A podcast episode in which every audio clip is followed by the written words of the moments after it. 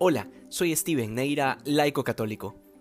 Nos queda claro de esta parábola que el encontrar el tesoro es algo gratuito, que no tiene condición alguna, pero hacer uso del campo requiere de venderlo todo, es decir, no se puede poseer las riquezas del cielo si no es sacrificando las cosas de la tierra, o al menos aquellas que nos alejan de Dios, porque después de todo el cristianismo nunca ha despreciado la materia, sin embargo nos previene de no poner el corazón en estas cosas, que al parecer pueden arrebatarnos la posibilidad de comprar el campo en donde está el tesoro escondido.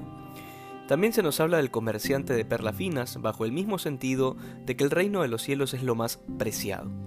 Y la verdad es que quien haya experimentado aunque sea un pedacito de las realidades eternas del cielo, sea a través de los sacramentos o de un momento intenso de oración, se dará cuenta que ya nada de este mundo logra emocionar al alma, porque ha podido contemplar ya no alguna cosa bonita o algún momento bello, sino a la belleza misma, por eso tiene sentido que tanto el tesoro escondido como la perla fina son analogías muy pobres comparadas con la realidad. Sin embargo, por tratarse de parábolas, es la manera más sencilla de que la gente pueda comprender lo infinitamente valiosa que es la vida eterna frente a las cosas temporales de la tierra.